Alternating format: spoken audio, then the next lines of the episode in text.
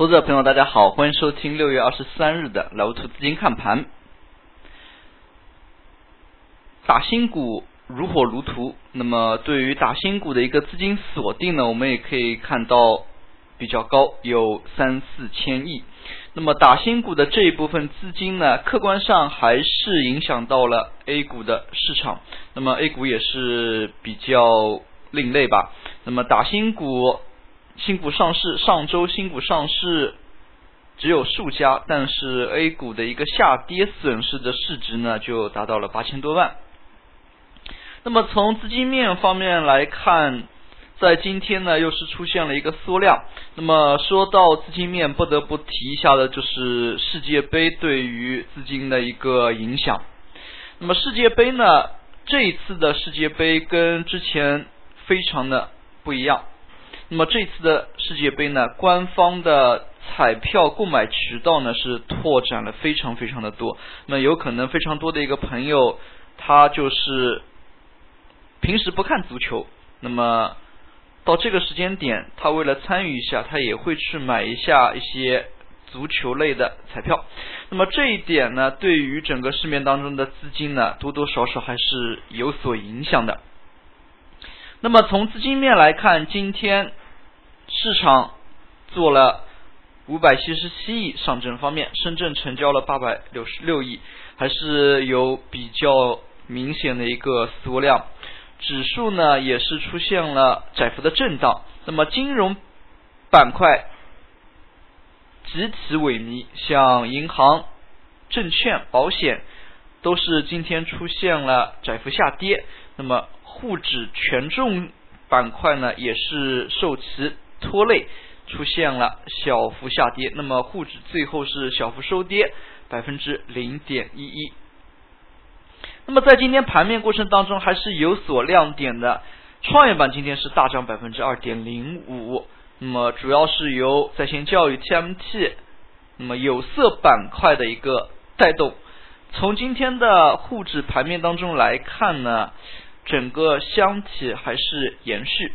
那么在这里我们发现，上周呢，上周一这样的一个箱体突破呢，可能只是把箱体的一个上方呢给拓展了一下，那么箱体空间的一个拓展，并没有带来实质性的一个突破。那么我们从结果来看呢，也的确是这样。那么从现在的一个表现来看，市场还是回归到了炒作题材概念这个亘古不变的一个热玩法当中。那么市场每时每刻呢都是有题材热点的出现，但是题材热点呢不是往往会成为反弹的一个主线。那么这句话可能比较拗口。那么也就是说啊，反弹的。主线往往是市场当中大家都认可的题材和热点，那么反过来呢不一定成立，就是说题材和热点可能只是它的一个连续性较差的一些连续一两天，那么要成为反弹的主线呢，它的一个连续性必须要保持两周以上。那么在今天创业板走势还是比较强，那么有 TMT 在线教育的一个带动呢，也是使得创业板指数呢大幅的。反弹。从今天的板块方面来看，在线教育，那么参股次新股的一些个股呢，还是走的非常的强势。那么资金测试、TMT、有色都是非常的活跃。那么午后题材，尤其是有色的活跃呢，也是带动着市场的人气。但是从总体的表现来看呢，那么市场的一个量能依然是有所不足的。那么在量能不足的情况之下，正如我们刚才所说的，有色板块也没有带动起指数，所以说呢，在这一点上，投资者朋友还是需要谨慎的。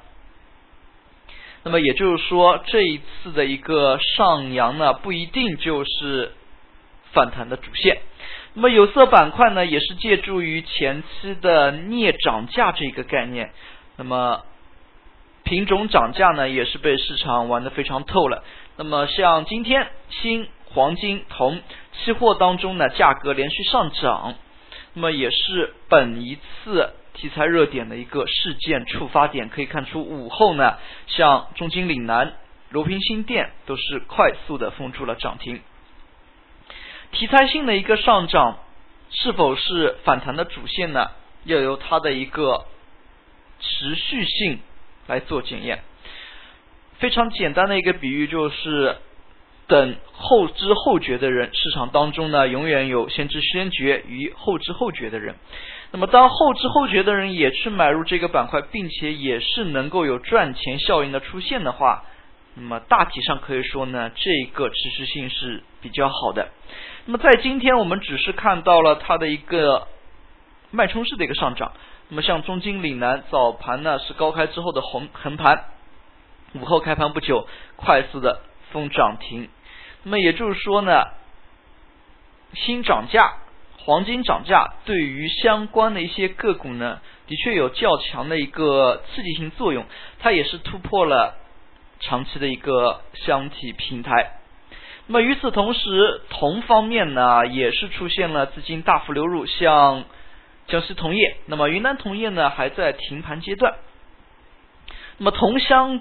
对应的一些小金属品种来说呢，它的一个流通盘也稍微大一点，像江西铜业三十四个亿的一个股本，那么十二块多的一个价格，粗略算一下的话，那么它的总市值呢也是超过了四百多亿。那么像四百多亿的一个流通盘要拉升呢，还是费点劲的。但是在今天的午后，它还是出现了放量的拉升，那么成交金额达到了二点三四个亿，那么并且一度是大涨将近百分之五。那么对应这样的一些品种，那么要关注的就是它的一个持续性的问题了。那么有色呢，在最近一段时间内屡次出现这样一些快速的窜升，但是整体持续性也不好。有色的上涨在午后呢，也是刺激到了煤炭类板块。那么在这里，我们也提到做股票非常重要的一点。那么以后课程当中，如果有时间的话，也想专门给大家做一个这方面的一个题一个课。也就是说啊，它的一个板块之间的联动性。那么有色联动煤炭呢，今天还是发生了，但是煤炭呢总体上涨有限，因为像。铜、煤炭这样一些呢，都是属于大宗商品的一个特色。那么煤炭像这样的一个品种呢，也是屡次出现了脉冲的上涨。那么股票之间的一些板块间的联系呢，还是非常重要的。那么打个简单的比方，刚才所说的大宗商品的一个联动，那么煤炭呢，也是有非常多的一个联动。煤炭呢，可以联动的。有化工板块，那么煤炭下游呢，像一些化工类产品，像尿素，那么中国非常多的一些尿素的生产呢，是有煤炭的一个成本因素在内的。那么尿素呢，又是牵涉到化肥、化工，那么像这样的一些板块间的一个联系呢，还是非常紧密的。那么如果有兴趣的投资者朋友，也可以。多关注一下行业板块间的这样的一些联系。那么我们以后课程当中有机会的话呢，也多往这方面呢向朋友们多介绍一下吧。那么我们也可以看到，在今天做空的主力呢还是金融板块，像银行今天是被市场压低，尤其是尾盘的阶段。那么银行板块也比较有意思，这一次的定向降准呢，它呢有一个公关的一个意图，也就是说，部分商业银行到央行这里去打证明，那么可能就归为定向降准的行列之内了。那么像银行这一块呢，在今天。那么由于前期呢都是依托于银行的一个走势，所以对于银行呢，我们还是要比较关注的。它对于大盘指数的风向标呢，含义还是非常的大。最后我们来看一下今天的涨幅榜，今天呢涨停家数呢是骤然增多，那么有近三十家个股涨停，更多的都是个股性的一个机会。市场在缩量的情况之下呢，尤其需要警惕的是行情的一个延续性吧。那么虽然今天有的个股是涨势不错，但不能保证第二天也在这么小的一个量能情况之下也能出现连续上涨。